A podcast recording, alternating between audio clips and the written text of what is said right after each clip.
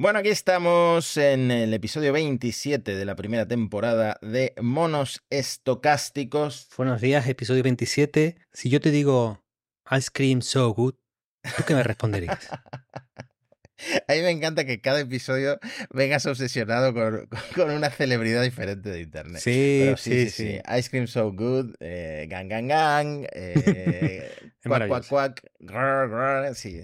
El es, yo creo que es, es- es lo mejor, ¿eh? Este momento, Probablemente el oyente o piense que nos ha dado algún derrame cerebral o eh, sepa de lo que estamos hablando, porque eh, la última moda en TikTok son los lives estos, los directos, eh, que están hechos 100% para, para farmear donaciones, ¿no? Porque cada, cada ruidito de esta chica corresponde con una donación. explica que quién es Pinky Doll, porque no, no hemos mencionado a nuestra nueva musa, nuestra creadora de referencia en esta etapa crepuscular de la primera temporada de Monos Estocásticos.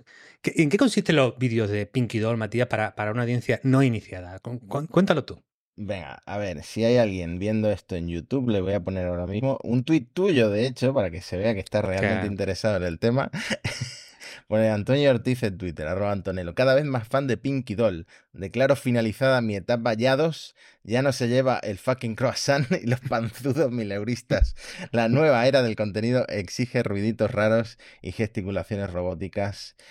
Básicamente esta es la idea. Una chica rubia, voluptuosa, haciendo ruiditos raros. Porque sí, porque como estaba diciendo, esta es la nueva moda. Hay uno que hizo aquí un, un hilo en Twitter recopilando gente que hace directos extraños en, en TikTok. Por ejemplo, estas que no sé si son indonesias o filipinas que se hacen las Mm, dormidas. Sí. Llega una donación y se levantan y se ponen a bailar, ¿no? Eh, gente que se ha rebajado a un nivel humano pues, un poco frívolo. Pero la, la idea es esa, tú haces ruiditos por cada vez que te hacen una donación, pero donación que realmente cuesta El caso, dinero. el caso es que me digas que Pinky Doll, claro, ¿de dónde, ¿de dónde saca sus gesticulaciones y ruiditos? De los NPC de los videojuegos, ¿no? Ella tiene ese, ese punto robótico en que se mueve ¿eh? un poco robóticamente como, como un NPC, como un personaje no jugador de los videojuegos. Y yo creo que está iniciando una era, esta creadora, Matías, una era en la que se le da la vuelta a la tortilla, en la que ya no queremos que la máquina imite el humano o aprenda del humano, sino que el humano imita a la máquina y la ve por encima y la ve como el camino a seguir. Entonces, Pinky Doll está iniciando una etapa creativa poshumanista que, al igual que la teoría de la conciencia de Yado, que la, la estudiamos en el capítulo anterior, creo que va a ser clave en el desarrollo de la, de la inteligencia artificial. Matías.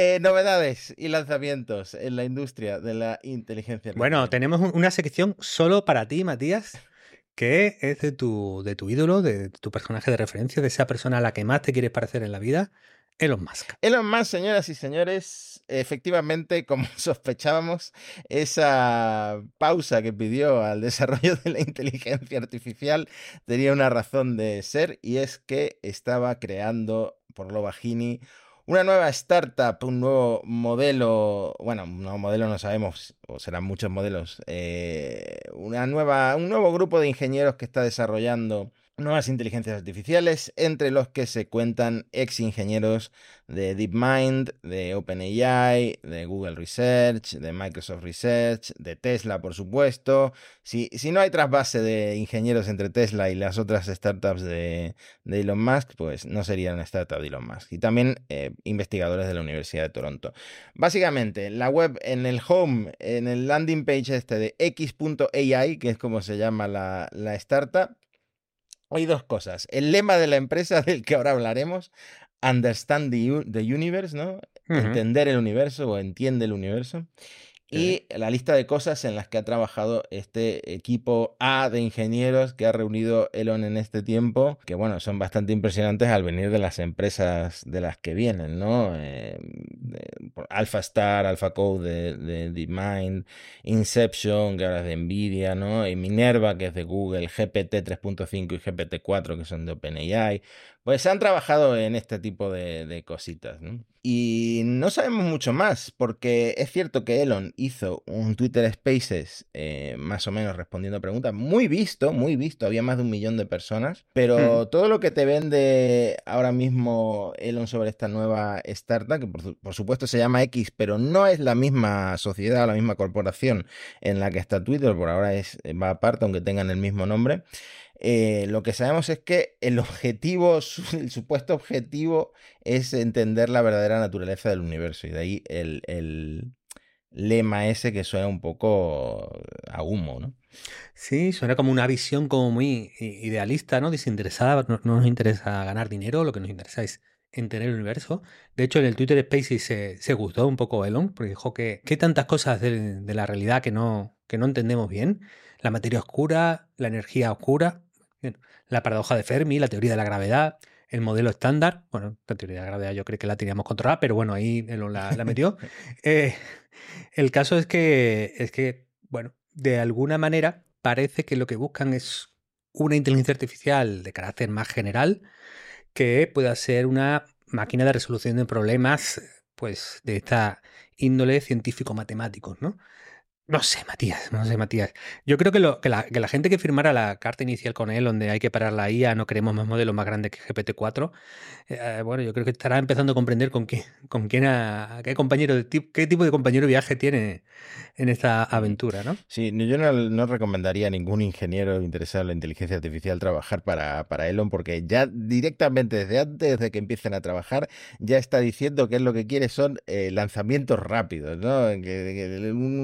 Es como funcionan todas sus empresas. Iterar, aunque, aunque metas la pata, iterar lo más rápido posible y poner en manos de los usuarios eh, un producto, aunque esté sin acabar, ¿no? Como el full driving o como Twitter últimamente. Ya, es un poco la filosofía muy startupera, muy de agile, ¿no? De las metodologías ágiles estas que, que llevan tantos años en, en, boga. Bueno, yo mirándolo un poquito con distancia, ¿no? Es decir, ventajas que puede tener XAI respecto a sus competidores, pues una es la capacidad de, Elon de atraer talento, como Elon pues, ha hecho SpaceX, ha hecho Tesla, atrae a, gente que quiere hacer el gran proyecto o quiere hacerlo algo de mucho impacto, pues se puede ir con él, ¿no? Y atraída por esa, esa idea.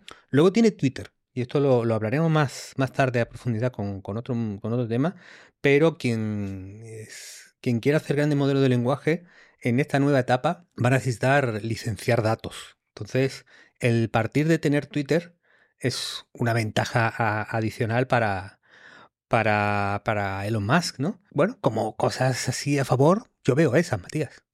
De hecho, le preguntaron en el Twitter Spaces este cómo planea prevenir las alucinaciones o los errores que tienen otros modelos de lenguaje como ChatGPT, Bard, etcétera, y contestó que las community notes de Twitter, que es estas acotaciones que hace la gente para desmentir tweets, pues podrían usarse como, como base, ¿no? Para, para evitar las alucinaciones.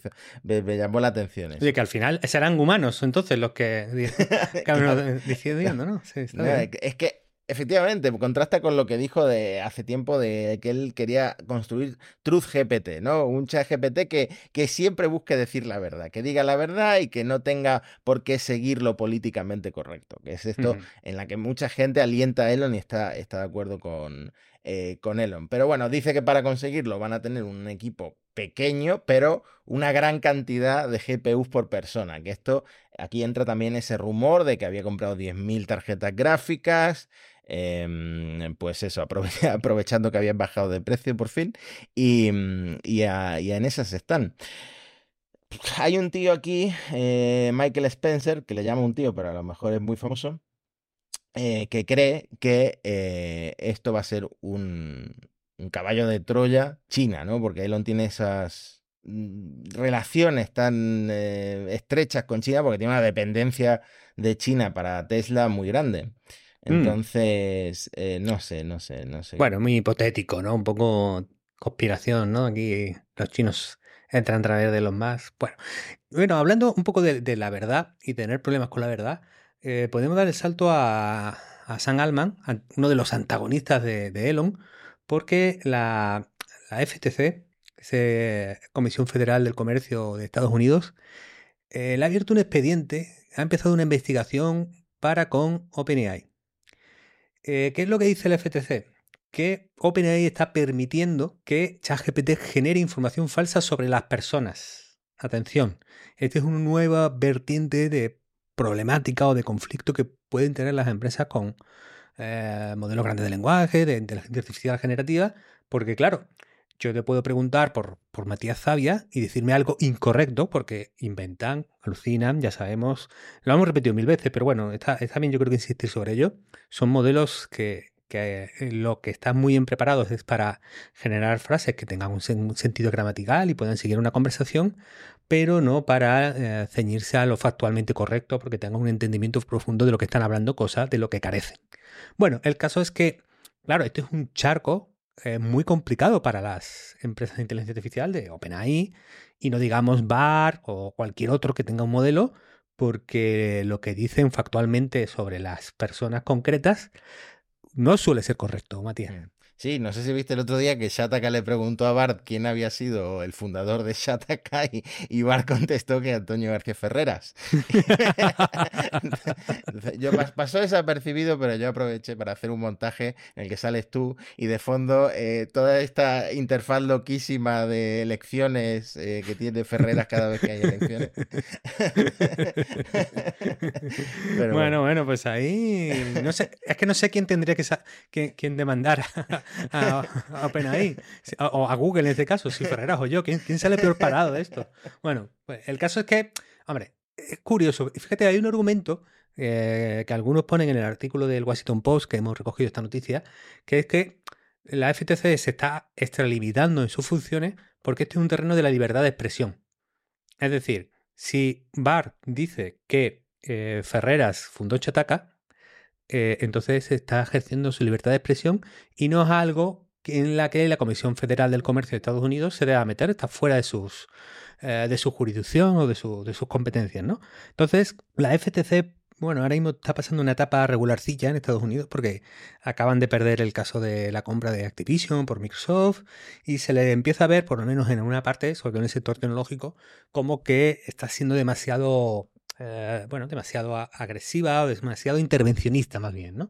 Entonces, bueno, este punto empieza aquí, eh, lo seguiremos y iremos hasta donde, hasta donde llega, porque este es un capítulo de conflictos, Matías. Hay que hablar de huelgas que tienen que ver mm. con la IA. Yo tengo que admitir que huelga de actores, al principio me causó rechazo porque claro, tú siempre imaginas a los actores como personas que tienen mansiones de 27 baños y no sé cuántos coches, eh, pero bueno, luego te pones a profundizar un poco y hay cosas que piden que, ojo, ojo, ojo, porque, porque igual tienen razón y esto de las réplicas generadas con inteligencia artificial puede ser un problema gordo para, los actores en el futuro, sobre todo los que no son superestrellas, ¿no? Porque es cierto, la huelga de actores, eh, que todo, de la que todo el mundo habrá oído hablar, se centra en tema de los salarios, pero pero hay una cuestión que de hecho se ha hecho viral, eh, ahora comentaremos Fran Drescher, el, discurso que hizo em, en paralelo, que es la cuestión de la inteligencia artificial. Sí. Los estudios de Hollywood lo comentamos cuando hablamos de eh, Samuel L. Jackson, creo que, que, lo decíamos, ¿no? Que ofrecen a los intérpretes em, un solo día de sueldo para ser escaneados y luego intentan poseer esa imagen para, para la eternidad, ¿no? Sin más consentimiento, sin más compensaciones. Y eso, eso, es, eso es problemático, evidentemente. ¿no? Bueno, eso, eso es una estafa, primo. le echan un poco la culpa a la era del streaming también, porque ¿por qué, ¿por qué disminuyen los salarios? Porque nosotros tenemos la idea esta, siempre está el ejemplo de los actores de Friends, que cada vez que los entrevistan hablan del sobre que les llega todos los años con millones de dólares por eh, residuales o por volver a emitir los mismos episodios de siempre, que gente como mi, mujer está todas las noches viendo Friends, eh, pero en la era del streaming eso ha cambiado. De hecho, Orange is the New Black, que es una serie muy popular, eh, los actores revelaron que solo cobraban 27 dólares al mm. año en eh, estos residuales. En, la parte económica, eh, creo que Netflix y compañía, pero sobre todo Netflix ha hecho mucho daño, porque claro, ellos entienden que no es que reemitan tus episodios, sino que ya los pusieron a disposición y eso ya es la emisión.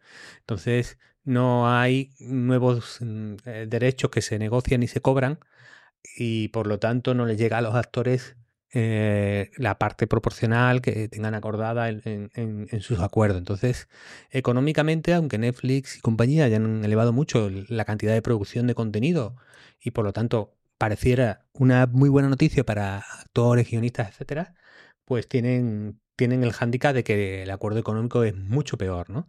Eh, tampoco hay ingresos por DVD. Bueno, eh, hay un momento de que la, la parte económica les está pegando y luego toda esta parte de, la, de la IA, los derechos, etcétera, pues es el remate, ¿no? Entonces, un poco lo que nos, nos toca, ¿no? Lo que Fran Drescher, que es el, vídeo este que tú comentas, que se ha hecho muy famoso de su, de su discurso y de su speech ahí, pues habla que estaba asistiendo, ¿no? Algo dice así como que estamos asistiendo a la erupción de la IA y que la doble amenaza de la IA combinada con la alteración del ingreso por servicio de streaming está ejerciendo una presión extrema sobre la industria nos encontramos en un momento sin precedentes, tanto guionistas como actores, tenemos que ir a la huelga, ¿no? Entonces, bueno, lo que lo que tenemos es una guerra y yo creo que por lo menos en la parte de, oye, te voy a pagar un día de trabajo y me quedo con todos tus derechos para, para generar el personaje o usar tu imagen todo lo que yo quiera en todas las intervenciones que yo quiera, eh, es un, es un acuerdo y un abuso de poder por parte de los, de los estudios y creo que les asiste completamente la razón aquí a los, a las actrices y actores. Además me ha hecho mucha gracia este tuit que uno dice, la mujer que pensamos que lideraría la rebelión contra las máquinas y sale Sarah Connor y la que acabó liderándola y sale eh, Fran Dresser como la niñera. Y yo no sé, creo que aquí en España no se veía tanto, pero en, mi, lo que era mi infancia, la niñera era junto con el Chavo del 8, Dragon Ball y los Simpson, eh, lo que veía todo el mundo en la tele. Mm, y, me hace gracia que, que, de ese personaje tan anodino ahora esté liderando esta, esta rebelión contra las máquinas, como dice eh, Mario Mojica en Twitter. Bueno, pues Mati, hablando de rebeliones y, la inteligencia artificial como mala, has ido al cine a ver eh, la nueva de Misión Imposible, ¿no? sí. No sabía nada. De hecho, eh, fue cumpleaños de, el cumpleaños de mi madre. Le regalé las entradas porque ella es fan de Tom Cruise y de Misión Imposible. No sabía absolutamente nada de la película. Y cuando me doy cuenta que el enemigo ya no son ni los soviéticos, ni yo qué sé, el Estado Islámico, ni lo que sea, sino que es una inteligencia artificial, me hizo mucha gracia y pensé, esto lo tengo que comentar con Antonio. Y luego es cierto que eh, leyendo sí que hay mucho escrito ya sobre el tema de que se, mm, eh, se haya puesto una inteligencia artificial como, como el enemigo, porque además es lo que convierte al enemigo en una misión imposible, ¿no? Porque al final está, sin entrar en spoilers, porque realmente no voy a entrar en spoilers, esto que se llama la entidad puede controlar todo lo digital del mundo, entonces es un enemigo que aparte que es invisible y es omnipresente, es eh, omnipotente también, ¿no? Porque si puedes controlar los mercados, eh, acceder a todos los bancos, acceder a todas las bases de datos, y la primera escena es de hecho la inteligencia artificial engañando a, eh, los, a unos rusos hackeando el sonar y, el sistema de un submarino. O sea que imagínate lo que sería luchar contra esto. Pero claro, si ya te metes en temas de ¿puede realmente una inteligencia artificial como la entidad adquirir conciencia propia y empezar a actuar de esta manera, pues tú yo, ya sé que tú eres muy escéptico con este ya este, sí sí estas distopías. Sí, un poco, ¿no? Bueno, al final es una peli, ¿no? De todo en Misión Imposible es como todo llevado a la exageración. Yo tengo una pregunta, Mati. ¿Es, una de esas películas, porque pone Sentencia Mortal parte 1, ¿es una de esas películas que no acaba? Efectivamente, efectivamente. Otra cosa que no sabía es que te deja con las mismas. Odio eso, odio eso. Mira, me lo, hicieron ya con Dune. Parece que con Dune iba avisado. Eh, con la nueva de Spider-Man. Macho, que, no, que yo no lo sabía. Yo no sabía, yo diciendo que, pocas cosas pasan, que lento va esto. Bueno, son dos horas y pico, no pasa nada, ya, ya llegarán a algo. Y tío, que se queda a medias. Sí, no, no. De hecho, estamos hablando de que es una inteligencia artificial que adquiere conciencia, pero a lo mejor en la segunda película resulta que no, que es un gobierno que te hace pensar que es una inteligencia artificial que adquiere conciencia. A lo mejor es Corea del Norte, no lo sé. Eh, hablando de temas, eh, vi que habías visto el primer episodio de la nueva temporada de Black Mirror y que no te gustó nada y que va un poco de esto que hablábamos de la niñera y de la inteligencia artificial y, de los actores. Sí, bueno, básicamente el episodio, sin hacer ningún spoiler, va sobre actores que trabajan por una plataforma que se parece mucho a Netflix, que precisamente emite Black Mirror, y lo que permitiría la inteligencia artificial con una persona común, etc. Bueno, ya sabemos que legalmente esto no, no puede pasar porque los derechos de imagen nos lo explicó muy bien eh, Andy Ramos en el episodio eh, que tuvimos de propiedad intelectual y, o de legislación e inteligencia artificial, aplicaría y por lo tanto no, no es un documental sobre algo que puede pasar, ¿no? Igual que ahora hay un vídeo muy, muy emotivo que se está circulando mucho por Twitter, por LinkedIn, que, oh, eh, no comparta la imagen de tu hijo en, en, Twitter o en redes sociales porque con inteligencia artificial los van a modificar y van a hacer que tus hijos aparezcan en vídeo haciendo esto y lo otro. Técnicamente es algo factible que puede pasar, no es, ninguna, no es ningún invento sin, sin base técnica, pero legalmente eso ya está protegido, la, imagen de tu hijo y lo que se puede hacer con las imágenes de tu hijo y con la tuya eh, están protegidas por, por, la ley. Bueno, el caso es que me estoy desviando, Matías. A mí Black Mirror es una serie que no, no, nunca, no, no he acabado nunca de entrar, ¿no? Sé que tiene muchos fans, pero a mí la, la fórmula me parece siempre la misma. Hay algo en la actualidad que puede ser ligeramente problemático con la tecnología. Exagerémoslo hasta lo increíble, absolutamente demencial y convirtámoslos en un gran problema para que todos concluyamos que la tecnología es malísima y arriesgadísima, ¿no? Y que al final tiene un tinte reaccionario muy fuerte. Entonces, yo en Black Mirror la verdad que no, no he entrado, de esta temporada he visto la 1 y no, no he seguido. Tiene un poco de efecto de Big Bang Theory, que la, ves y piensas que, eres muy listo porque estás viendo eh, de Big Bang Theory y la, y la estás entendiendo. ¿no? De Black Mirror creo que tiene el mismo efecto. Eh, pasemos al siguiente tema. Y un tema que me interesa mucho, se comentó mucho en las charlas estas que di en los colegios en Argentina, los detectores de si una redacción está hecha o no con eh, ChatGPT.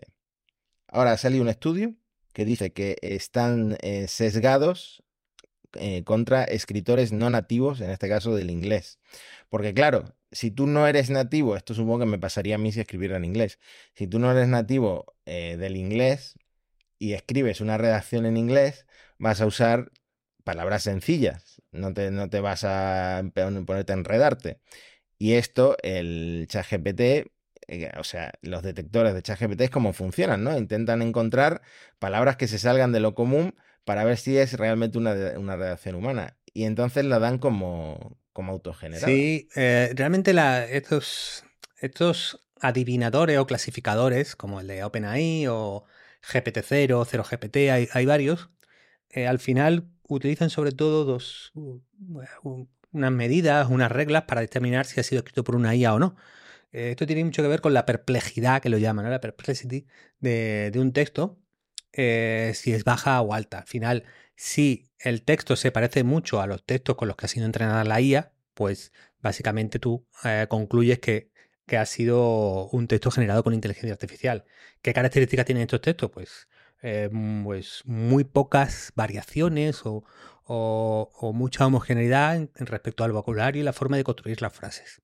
¿Qué es lo que pasa? Que sobre todo los que no somos nativos en una lengua o incluso los nativos cuando quieren escribir de una manera muy formal, a lo mejor entregando un trabajo precisamente escolar o entregando un documento oficial, podemos escribir con baja eh, perplejidad, ¿no? Y por lo tanto, eh, estos sistemas pues tienen la posibilidad de dar muchísimos falsos positivos. Hay un artículo muy bueno en Art Técnica que lo, que lo pondremos, pero que incluso el, creador de GPT-0 de alguna manera reconoce esto, ¿no? Y dice que estamos pivotando eh, de la detección al Turnitin, el Turnitin es el sistema que te buscaba copias directas, eh, copia y pega en, Internet para los trabajos. ¿no? La próxima versión de GPT-0 dice no será la detección de IA, sin, pero destacando lo que es más humano ayudar a los profesores y estudiantes a navegar juntos el nivel de participación de IA en la educación. Es decir, van a renunciar a esto porque claramente se ve que no lo hacen y se van a buscar la vida, venga, os vamos a ayudar, bla, bla, bla, bla.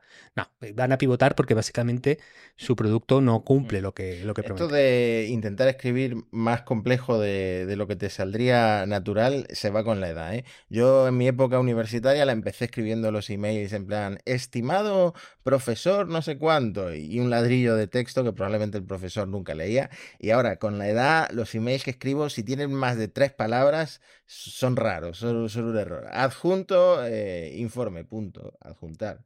Casi siempre se me olvida, casi siempre se me olvida el adjunto. Directo y al grano, ¿no? No te, vales de chat GPT para escribir correos de ahí metiendo mucho relleno, ¿no?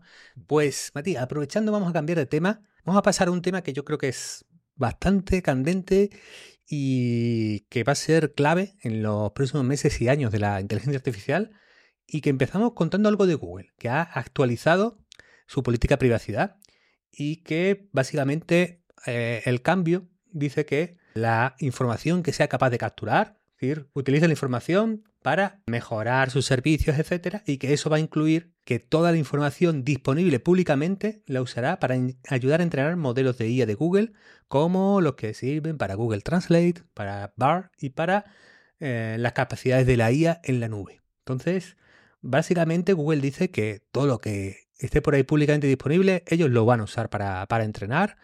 Y bueno, van, muy fuerte por aquí los, amigos de Google. Hombre, esto eh, se tienen que estar ya, como decía en algún episodio, eh, frotando las manos en la Comisión Europea, porque esto, es un poco loco, ¿no? Básicamente toda la web, eh, si está ahí, se puede usar para entrenar los modelos de Google. Sí, fíjate que yo creo que para Google tiene sentido. Es decir, si Google no puede usar la información que está publicada en Internet para sus servicios, es que se rompería lo que es eh, su, mayor producto, que es el buscador. ¿Qué es lo que hace el buscador? Pues tiene unos bots, el famoso Google Bot, que indexa, lee las webs, eh, lee su contenido, almacena una copia en los servidores de, de, Google, por eso tenemos una caché, y por eso el sistema al final acaba pues analizando esa información y decidiendo cuál posiciona primero cuando hacemos las búsquedas, ¿no? Entonces, claro, es que básicamente Google siempre ha hecho esto. Lo único que ha dicho ahora, y además lo utilizaremos para entrenar a VAR y a todo el resto, ¿no? Lo que pasa, lo que pasa, de hecho, eh, un inciso, que hemos hablado de Pinky Doll, pero teniendo hijos que se asoman a la adolescencia, Matías, yo, te prevengo de este tema, ¿eh? que se pasan el día repitiendo memes de internet. Y entonces yo ya no puedo decir lo que pasa, tengo que decirlo varias veces porque está el tío de lo que pasa, lo que pasa, y lo repite cinco veces. Entonces, tengo ese, tengo el de Blue Label, es un elixir. Es, una locura vivir ya con preadolescentes en casa y, los memes. Lo que pasa es que con Google y el buscador se creó un ecosistema. Había una simbiosis entre esa web abierta, que era leída, indexada, almacenada eh, por Google, pero a la vez recibía audiencia desde Goole. Cuando lo que hace Google es leerte para entrenar a VAR, lo que está haciendo es esa web pública ofreciendo una información que mejora una inteligencia artificial, pero en, un sistema en el que no recibe nada a cambio. Sería muy gracioso que realmente eh, la superinteligencia o la AGI acabara aniquilándolo, aniquilándonos a los humanos porque básicamente hemos estado trabajando y tú y yo que llevamos trabajando en el sector de creación de contenido digital, etcétera, durante años para alimentar a, una bestia que, va a acabar matándonos a todos. Sería, sería por, lo menos irónico.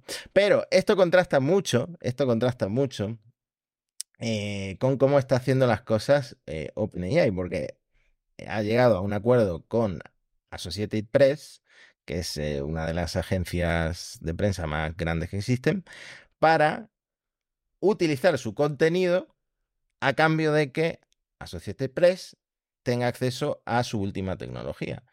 O sea, esto es, hacer bien las cosas en comparación con Google, pero a lo mejor es insostenible, no lo sé. Sí, también se, salió la información de que estaba ya negociando con, grandes empresas de medios en Estados Unidos, OpenAI, ¿vale? Eh, de hecho, también eh, hay que recordar que ha llegado a un acuerdo con Shutterstock para eh, que la IA generativa de imágenes de DALI de, OpenAI se nutra de los contenidos de Shutterstock. Es decir, parece que OpenAI está leyendo el sector un poco diferente de Google. Google sigue insistiendo que va a usar la web abierta, mientras que OpenAI está diciendo, no, no, tenemos que llegar a acuerdos para tener una mayor garantía legal. Y además yo creo que tiene razón OpenAI, porque a medio plazo no se va a sostener que las, las empresas de, de, inteligencia artificial monten un pedazo de negocio y los que han puesto los datos en el dataset no vean, no vean un céntimo. Entonces, creo que está siendo astuta y bueno, eh, yo creo que ser uno de los temas potentes de, los próximos meses y años de, inteligencia artificial, con una variante aquí que lo hemos mencionado en el caso de Elon Musk, que tiene que ver con quién tiene una gran plataforma de contenidos para entrenar IAS. Porque Google, aunque esté indexando la web abierta, tiene YouTube. Entonces con YouTube tiene miles y miles de horas de audio, pero que puede pasar a texto, para entrenar una IA. No tiene blogger, ¿no? ¿Tú crees que algún día la inteligencia artificial superará a toda la materia gris colectiva de los eh, peruanos, mexicanos, ecuatorianos que te enseñan a hacer cosas en YouTube? Porque para mí esa es la mayor inteligencia colectiva que existe. Sí, siempre que reparar algo, Matías, yo que insisto, siempre hay un mexicano en YouTube que lo ha hecho antes. Eso es una ley universal de Internet. y, pero fíjate, es que las IA pueden a lo mejor luego tomar la personalidad de las plataformas. Sí, la, de Google será muy YouTube, ¿no? Bueno, pues será ese estilo. La de Elon Musk será muy tuitera. Por lo tanto, puede ser que sea una IA un poco más, agresiva y diciendo todo lo mal que haces todo, todo el rato, ¿no? Pues una IA ahí que siempre está enfadada por algo, ¿no? Sin embargo, la pena ahí, claro, como tiene el acuerdo con Microsoft, probablemente acabe siendo como LinkedIn, Matías. Sería la peor, la peor noticia para, para OpenAI. Siempre tendría ahí pequeños vídeos y anécdotas de la vida para tener ¿no? Eh, enseñanzas y llegar a, a buenas eh, moralejas, ¿no? ¿Qué nos enseña el submarino donde murieron cinco personas para nuestra vida personal o aplicarlo al trabajo? Eso es LinkedIn, ¿no? Es que intento evitar esa red social. bueno, pues el New York Times recogía un, artículo que, bueno, no, no dice nada demasiado novísimo, pero que reflejaba eso, ¿no? Que un poco eh, artistas, escritores, medios de comunicación, plataformas, plataformas ya lo hablamos, ¿no? Todo el movimiento de Reddit o todo el movimiento de OpenAI, de, de perdón, de Twitter, de limitar la, la API, eh, vienen a señalar que las plataformas eh, está Overflow también en programación, no quieren dar sus datos gratis a estos, a estos modelos que los pueden sustituir en, algunos casos, ¿no? Pero es que la cosa todavía está más, más calentita porque ah, hay, un, hay un nuevo manifiesto, una carta abierta de casi 8.000 escritores, autores, en la entre que está de Margaret Atwood, la de El cuento de la criada, que eh, han hecho una carta abierta pues, a OpenAI, a Google, a Meta, a IBM. Mira, es curioso, ¿alguien se acuerda de IBM? Son, son estos escritores, son escritores ya de, cierta edad, yo creo que por eso está ahí IBM. Microsoft y Stability, y en la que más o menos le vienen a decir, oye, no, no damos permiso, no entrenéis a la inteligencia artificial con nuestros, con nuestros libros. Y aquí entra una cosa, que es que siempre se ha rumoreado, eh, sin que se pueda confirmar del todo, que GPT-4 y GPT-3.5 en parte están entrenados gracias a eh, un repositorio de distribución de libros de una manera de la zona gris de la legalidad, es decir, de descarga de libros sin, sin pagar a los sin, pagar de descarga, ¿no? Y, que por lo tanto hay muchos libros con copyright que han servido para entrenar GPT-4. Pero esto es, está en el, en el, tema de los rumores, ¿vale? Habría que ver la calidad de esos libros, porque hay libros y libros, ¿eh? Frase sentenciadora, Matías. bueno, el caso es que hay un último episodio de, esta, de este capítulo que es un giro final inesperado, porque me crucé con un, con un Twitter de la usuaria Lanadenina que ha probado el generador de fotos del currículum de LinkedIn. Yo no lo tenía en la cabeza, pero al parecer eso existe. Y este ha sido el resultado, dice ella, ¿no? La foto que di como referencia son selfies de mi cara pero aún así la IA me sobresexualizó. Debido a mis rasgos han sido fetichizados durante siglos. Esto es su opinión, ¿no? Esa es su explicación de por qué le, pasó esto a la usuaria Lanadenina. Claro, eh, me fui un poco a los comentarios y había uno que es de Levels.io, que es un emprendedor de, de, servicios de generación de imágenes, que es muy interesante seguirlo porque comparte muchos datos, su tecnología, sus avances. Y este chico dice que el secreto a voces es que todos los modelos fotorrealistas de difusión se entrenaron con bueno, de, fotorrealistas de Stable Diffusion, perdón, el, traductor me ha jugado una mala pasada, se entrenaron con pornografía. Atención. Y que, claro, eso está muy bien pensado porque eso ayudaba a la inteligencia artificial a entender mejor los cuerpos humanos. Eso, claro, tienes foto fotorrealista, pero a la vez, como te has entrenado con el porno, la tendencia del modelo es a pues lo que denunciaba la tuitera, ¿no? A sobresexualizarte. Lo que dice Leves IO, que es que al final una buena aplicación que utilice Stable Diffusion tiene que poner en los pros negativos. Recordemos cuando generas una imagen con Stable Diffusion, tú le das una descripción, pero le puedes poner pros negativos, es decir, cosas que quieres que el, generador se asegure que no salga, ¿no? Entonces, él daba unos cuantos consejos de no ponga, en el pro negativo escote, tetas, sexy. Bueno, hace una lista de consejos para, para, los que vayan a usar Stable Diffusion en producción y no sobresexualicen. Lo, pero lo importante, Matías, es que, claro, la industria del porno tiene algo que decir aquí. Claro, igual que, bueno, Margaret Atwood reclama sus derechos, el, el, País o el Wall Street Journal reclaman sus derechos, ¿no? Han entrenado los modelos con mi contenido. Jim Modo y Chataka podríamos decir lo mismo, ¿no?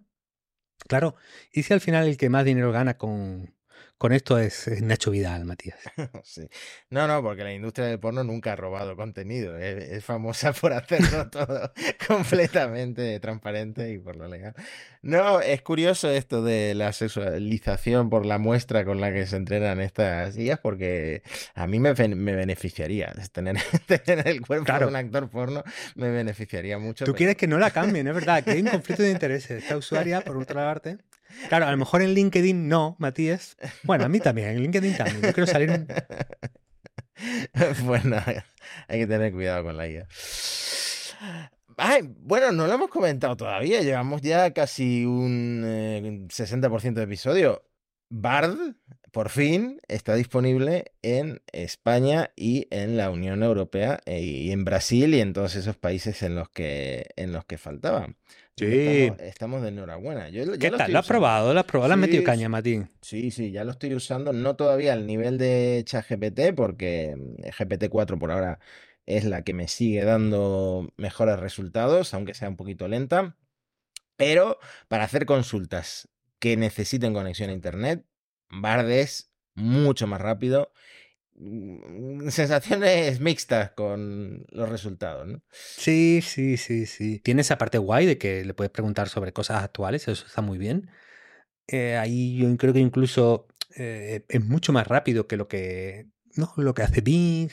Eh, no, pero igual de rápido de lo que hace Perplexity, ojo que es una compañía que no la tenemos tan en cuenta a lo mejor porque no produce tanta notoriedad o no consigue tanta notoriedad como las grandes, pero Perplexity está haciendo muy bien las cosas y tiene app para Android, que es algo que OpenAI no tiene, entonces los usamos Android. Estamos ahí con, Perplexity, pero es verdad que BART de momento inventa, inventa muchísimo. Entonces se hace mucho lío, confunde los datos. Yo creo que Google, antes de empujar esto en el buscador, tiene que, tiene que afinarlo muchísimo más, ¿eh, Matías? Además, yo eh, intenté escribir un poema para Paco de la Torre, el alcalde de Málaga, con Bard y mm. con ChatGPT, y en comparación el de Bard era un poco infantil. ¿eh? Paco de la Torre, alcalde de Málaga, hombre de bien, trabajador incansable, siempre dispuesto a ayudar a los demás. Y el ChatGPT ya empieza como, en la vibrante ciudad de Málaga reside un líder con corazón. Y bueno, en fin, hay una diferencia notable. Bueno, pues si, ya tenemos, es como el nuevo test de Turing, que es el poema Paco de la Torre. y damos por ganador de momento a ChatGPT.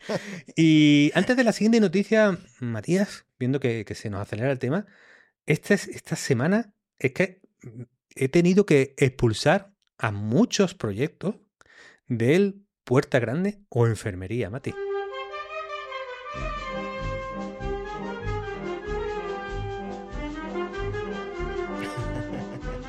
Puerta Grande o Enfermería. Cuéntame, Antonio. Bueno, una que, yo creo que es muy apropiada para que la, que la jugues tú, Matías. La primera bebida energética del mundo totalmente impulsada por la inteligencia artificial. Ha sido desarrollada por Hell Energy, la energía del infierno con sede en Budapest, Hungría. Tiene ahí un, como vemos, un, diseño súper malote, por lo tanto, bueno, tiene que ser, tiene que ser ahí, bueno, una vida energética potente, Mati. Según eh, Hell Energy, el diseño, la receta, la degustación, la degustación. Esto, eso me dejó un poco loco. Y la meticulosa evaluación del sabor, la inteligencia predictiva, las medidas de seguridad, los elementos del marketing, todo ha sido elaborado de forma experta por avanzados sistemas de IA. Inteligencia artificial, te aclaran ellos, pero sí, a la perdida.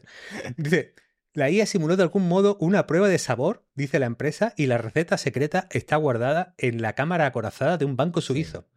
Que me, que me, lo enseñen, que me lo enseñen. No, si, si, hay algo más alejado de mí que una ferretería es el marketing de las bebidas energéticas. No, no apelaría a tu masculinidad, Matías. No, no, no, no, para nada, para nada. Yo en esto me considero más eh, femenino, más estrógenos que testosterona. ¿no? La ya. industria de, de, de, las bebidas energéticas de verdad que, que, no va conmigo, a pesar de que he sido un consumidor compulsivo de este, de este tipo de porquerías.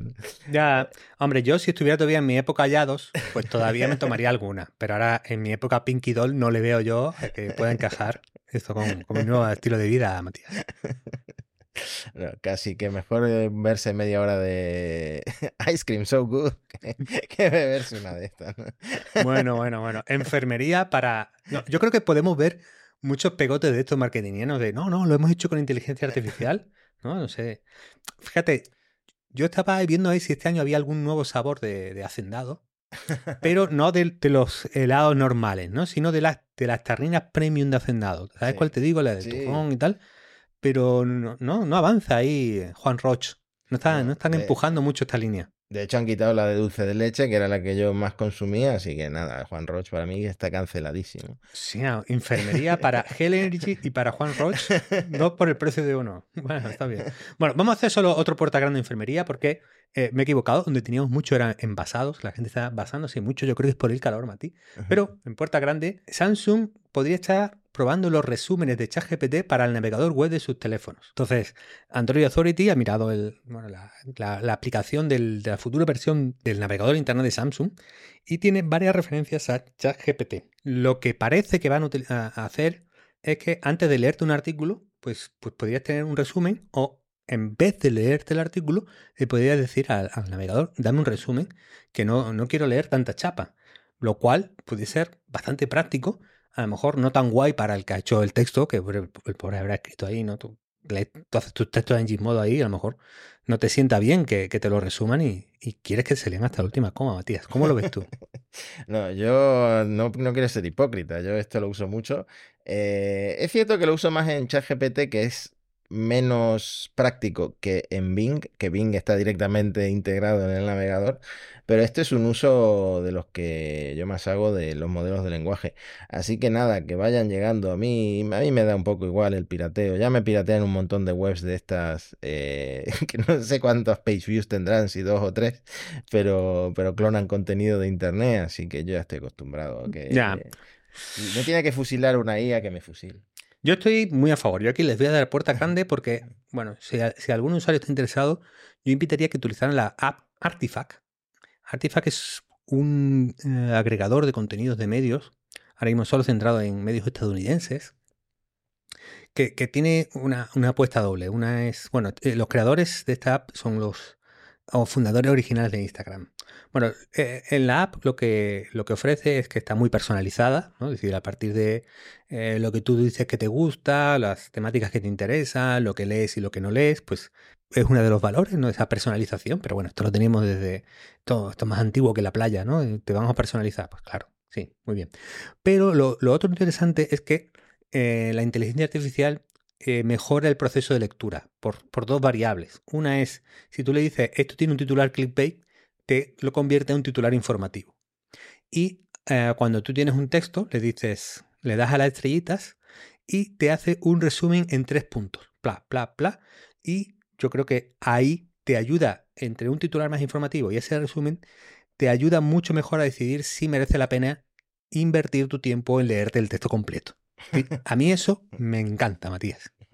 Bueno, eh, yo digo una cosa, ¿es mejor esto que guardarse en el Instapaper o en el Pocket o en donde sea artículos para leer luego que nunca vas a leer. O sea, el diógenes digital de guardar artículos que jamás vas a leer eh, no llega a ninguna parte. Y si por lo menos una IA te hace los tres puntitos y te hace el resumen del artículo, que es un artículo que realmente quieres leer, pues adelante. Puerta grande, pues.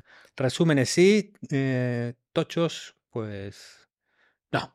Así que vamos, una noticia porque hay que hablar de una nueva alternativa, porque estamos hablando de BAR, de ChatGPT, pero Cloud 2, Cloud 2, lo llamaremos Cloud. Cloud 2, eh, pues ha, visto, eh, se ha abierto. Anthropic, la empresa desarrolladora, pues ya no permite probarlo, tiene una versión que, es, que se puede toquetear para, para el usuario final y ofrecerá también la API, no, ofrecerá no, ya ofrece también la API para desarrolladores en un modelo que es prácticamente alternativo a GPT-4, Matías. Mm. Tú lo has estado probando. Eh, no sé si hace falta VPN para, mm, para abrirlo. Para apuntarte sí, para continuar usándolo creo que no.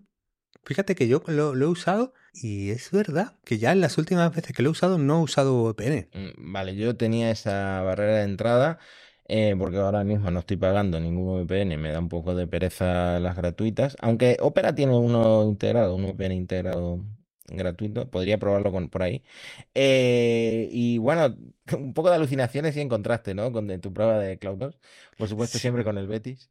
Claro, eh, le, hice la misma prueba a Cabar, ¿no? Se estrenaron como, para España, eh, Cloud 2 para, para el mundo anglosajón en, una fecha parecida, y yo le dije que me ofrecieran el mejor 11 posible del Betis de los 90. Y bueno, mejor un poquito mejor Cloud 2. Lo que pasa es que puso a Serra Ferrer el entrenador de delantero, fichó a Cataña, la, gaviota Cataña, que es un delantero legendario del Málaga Club de Fútbol. Lo puso en el Betis, puso jugadores antiguos como, como del Sol, como si fuera. Bueno, no, vamos a entrar aquí en detalle. el fact-checking. Como, que estés hablando en chino. el fact-checking del, del, Betis de los 90 no, no podemos entrar. Inventa, inventa. De todas maneras, también yo veía esperable que que Cloud 2 fuera bastante amarillo en español. Oh, y en referencias españolas porque se les ve muy enfocado a el tema anglosajón. Cosas chulas que sí tiene es que la API es más barata que la de OpenAI. Ojo, porque aquí pueden atraer a desarrolladores a, a su lado. La ventana contextual, esto lo hemos hablado cuando hemos hablado del modelo, pues eh, puede llegar a iniciar hasta 100.000 toques, hasta 200.000 incluso, eh, pero eso todavía no lo, ofrecen, aunque dicen que lo, tendrán. Eso es, mm, bueno, pueden ser unas 75.000 palabras de, de, partida, esto ya es un librito, lo que le puedes meter para que tenga en cuenta para generarte la, la respuesta. Y además otra ventaja es que está estrenado con datos de hasta principio de 2023. Recordemos, eh, ChatGPT, además de no conectarse a Internet, su dataset tiene de fecha última septiembre de 2021. Todo lo que ha pasado después no lo tiene en cuenta el modelo, ¿no? Entonces, pues aquí Cloud 2 también tiene eh, otra ventaja, aparte de que accede a Internet. Entonces, bueno, ha salido potente, ha salido con, con yo creo que bastante capacidad de competir y, y bueno, ahí lo tenemos. Pues nada, como a todas las startups que se construyen por encima de ChatGPT realmente no les importa cambiar de, de API si ahorran unos eurillos, me imagino que esto va, a ser interesante sobre todo para, para ese tipo de startups, especialmente si se ponen las pilas con el español, porque eh, yo creo que en España y en Latinoamérica, si hay que cambiarse al inglés, ya no va a funcionar eh, tan bien como ChatGPT. Pues Mati, acabando el tiempo del capítulo y yo creo que vamos a pasar de más noticias y vamos a ir directamente a un basados haciendo la ciencia. ¿Cómo te gusta? ¿Cómo te gusta este tipo de, Es la chicha de, nuestros episodios de Monos Estocásticos. Hombre, ahora que estamos acabando temporada, Matías, tenemos que pensar este verano qué, secciones matamos y qué secciones nuevas ofrecemos a, nuestra audiencia. Sí, sí, sí. Tenemos, tenemos que hacer un repaso mm. de la temporada y ver qué funcionó mejor y qué funcionó peor. Vale, haremos encuesta, preguntaremos a nuestros seguidores en Twitter a ver qué, es lo que prefieren pero mientras te tengo que traer a gente que, quiere basarse o hacer la ciencia, Matías, como los amantes de los tatuajes, Mati, que están empezando, atención, según The Information, a confiar a la inteligencia artificial los diseños de tinta permanente. Y una industria casera de startups está automatizando todo este proceso. Eh, está la, empresa blackink.ai, que es una herramienta de IA generativa que produce diseños a partir de mensajes de textos. Entonces, Rosa le dan un ejemplo en el artículo, eh, le pidió la herramienta que creara imágenes para representar la inteligencia general alineada con el ser humano eh, para su tatuaje. Un tatuaje un poco extraño. Y, nos explica que luego se lo tatuó eh, en, en, su cuerpo, claro, porque quería ser una de las primeras personas en tatuarse algo hecho por un modelo de IA generativa, Mati. ¿Tú cómo ves este, e, este, este tema, bueno, yo siempre he visto atractivo ser la primera persona en hacer algo y mm. tampoco soy una persona que tenga mucho respeto por su cuerpo, porque mi, único tatuaje, no sé si fue en este podcast donde lo conté, era que uno que regalaban eh, en un festival de música, eh, te, regalaban un tatuaje gratis con la entrada y yo quería tatuarme a un planeta y es eh, una especie de huevo no sé si los de YouTube lo pueden apreciar mejor, es una especie de, huevo informe eh, irregular y además muy mal tatuado. Eh, que me acompañará toda la vida. Así que el respeto que tengo, por lo menos por esa, por esa pequeña porción de mi cuerpo, es bajo. Así que si, si yo empiezo, empiezo, a generar tatuajes y alguno me llama la atención, pues igual me lo tatúo. Puedo ser la, la primera persona de Málaga en tatuarse algo de. Creo que sí, Mati. Yo creo que es buscar un tatuador malagueño. Tú llegas ahí con tu diseño de blackink.ai y, puedes ahí, yo creo que el reportaje en el Diario Sur lo tienes. Atención, ¿eh? Eso seguro. Y luego que me demande el artista con la que, el que fue entrenada la imagen y ya terminamos en las noticias globales, ¿no? También. bueno, entonces han hecho la ciencia claramente los tatuadores porque están expandiendo ahí sus posibilidades. Y luego otra, otra noticia que eh, la compartía en thehonestbroker.com, de Gioia. No Honestbroker.com, estás leyendo unos medios muy basados. Este, este, tío tiene una newsletter sobre la industria de la música y está guay porque tiene muchos temas de, de internet y tal. Y yo estoy suscrito a su newsletter. Esto no es que no he cruzado por ahí locamente, sino que me llega rigurosamente eh, no soy de los de pago, me llegan las ediciones gratis, Mati. Pero bueno, eh, estaba contando que el número de canciones se duplicó ayer en, el mundo. Una empresa inteligencia artificial de Delaware se jactó en un comunicado de prensa de haber creado 100 millones de canciones nuevas. Eso equivale aproximadamente a todo el catálogo de música disponible en Spotify. Hicieron falta miles de años de creatividad humana para crear los primeros 100 millones. Vale. Pero un robot de IA igualó ese esfuerzo al instante. La empresa señala que esto suma 4,8 millones de horas de creatividad y, según TED, estamos viviendo una auténtica edad de oro de la nueva música. Ahora tienes acceso a una lista de producción potencial para toda tu vida y para las próximas 30 generaciones. Hombre, yo creo que era un poco, irónico aquí TED sobre la creatividad y, lo bien que lo vamos a pasar escuchando esto. Pero bueno, esto son, son millones, de, 100 millones de canciones, Matías. cómo lo ves?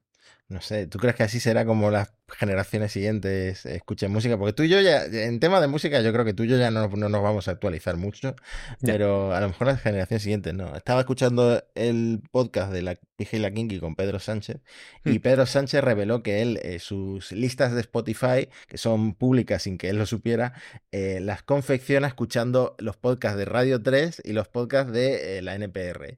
Y eh, ni la pija ni la kinky sabían que existían mm. los podcasts de Radio 3 ni los podcasts de la NPR. Entonces yo creo que esto de la música es muy generacional y mm. lo de la IA a mí me causa un rechazo enorme en cuanto a música, pero es posible que generaciones próximas lo, aprovechen. El otro día en el, en el Twitter de Ponos eh, compartimos que alguien ha hecho eh, una versión de I'm a Barbie Girl. ¿Tú te acuerdas de esa canción? Buenísima, buenísima. Vi la versión de... La versión de Johnny Cash. Claro, todo generado con, con IA.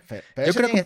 yo, creo que... eso tiene que estar muy tocado manualmente, ¿eh? porque es muy perfecto, es muy bueno. Sí, sí. Muy bueno. Por ejemplo, yo en, ese formato me parece que ahí puede haber un, territorio fértil ¿no? de investigación de qué cosas nuevas se pueden hacer o de, de, cómo la IA puede potenciar ese mundo de la remezcla que, que, que ha dado mucho al, al, al, mundo de la música actual. Y esto de 100 millones de canciones y las subo a Spotify, hombre, lo veo un poco excesivo, ¿no? Lo veo un poco, ¿para qué, no? Yo tengo que decir, Antonio, que la melodía de monos estocásticos le gusta a bastante gente. Y es autogenerada, como explicamos en el primer episodio. Y a mí me la han llegado a pedir en MP3. Yo he mandado, la, melodía de nuestro podcast. Yo creo que para hacer barping, Maddy, piénsalo. Se la vamos a pasar a, nuestro coach del CrossFit. Sí. pues, bueno, como no hemos escuchado nada de la de la empresa esta que, que se jacta de las 100 millones, yo creo que de momento no, no se, han, se han basado en el número, pero no, no hacen la ciencia, claramente. Y luego tenemos un problema con, con los youtubers, Matías, porque se están, se están yendo un poco por el tema de la IA. No los divulgadores, no. ¿Cómo se llama este chico de la música que ha hecho un, un super vídeo de la IA? Jaime Altozano. Jaime Altozano hace un Si no lo habéis visto. Súper currado, muy trabajado, muy recomendable, de verdad, a Jaime Altozano. Pero claro, yo me he fijado más en el que llamo el, el Lacorte indio de YouTube.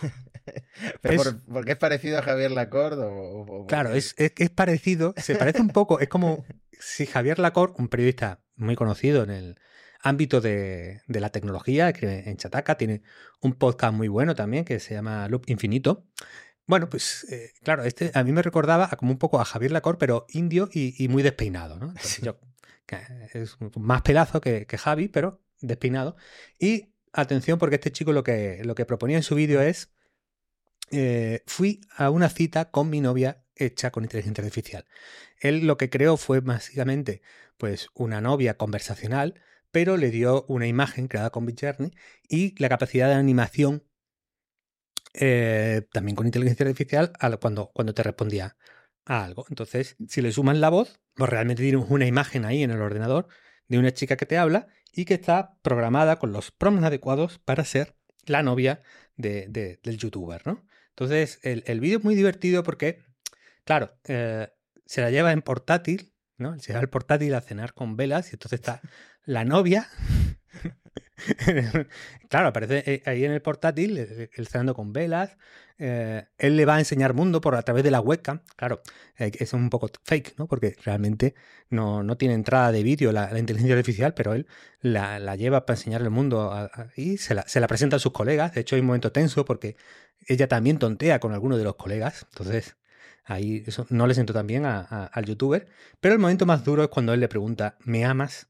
Y ella le responde, como un modelo de lenguaje, yo no tengo sentimientos. me parece un chiste. bueno, yo muy- no- me, lo pasé muy bien viendo este vídeo, entonces por eso lo he traído. Matías. lo, lo veré, lo veré yo. Eh, a mí esto me preocupa un poco, porque si la mujer esta de Granada se creyó que estaba hablando con Brad Pitt y le dio no, sé- no sé cuántos miles de euros, eh, imagínate esto con, con modelos de lenguaje tan potentes, ¿no? Es que es muy fácil estafar a la gente, pero al mismo tiempo es fácil, supongo que es fácil para cierta gente solitaria el sentirse acompañado, porque tienes a alguien a tu disposición 24/7, salvo cuando te responden que como modelo de lenguaje no tienen respuesta para tu pregunta. Sí, sí, sí, sí. Bueno, yo creo que ahí el amor con la inteligencia artificial todavía tiene sus límites. Y este, este amigo de YouTube, ¿cómo se llama? Vamos a verlo cómo. Me voy a decir su nombre, que la cor indio no me parece adecuado. Es. Joder, bueno, es que el, el nombre es Adilepicle. Bueno, es un nombre terrible, no, no va a triunfar en la vida este chico con, con ese pelo y con este nombre no, no puedes ir para adelante, chico, tienes que, que. Y con él nos quedamos en el basado haciendo la ciencia, Mati. Yo creo que todavía no, no ha podido hacer la ciencia, le queda todavía un poquillo. Esperemos que sus próximas citas le vayan mejor. Pues qué maravilla, este final apoteósico del podcast, sumando el Puerta Grande de Enfermería al basado haciendo la ciencia, que es lo que mucha gente viene buscando. Pues hasta aquí este probable penúltimo episodio de Monos Estocásticos. Lo dejamos hasta la semana que viene con más noticias. Tenéis el Twitter de arroba monospodcast, tenéis el canal de YouTube por si queréis ver eh, nuestras caras y algunas capturas de pantalla de lo que vamos contando. Y en la descripción del episodio tenéis los enlaces a todo lo que hemos hablado. Además de la newsletter, claro. Un abrazo a todos, hasta la semana que viene. Chao, chao, chao.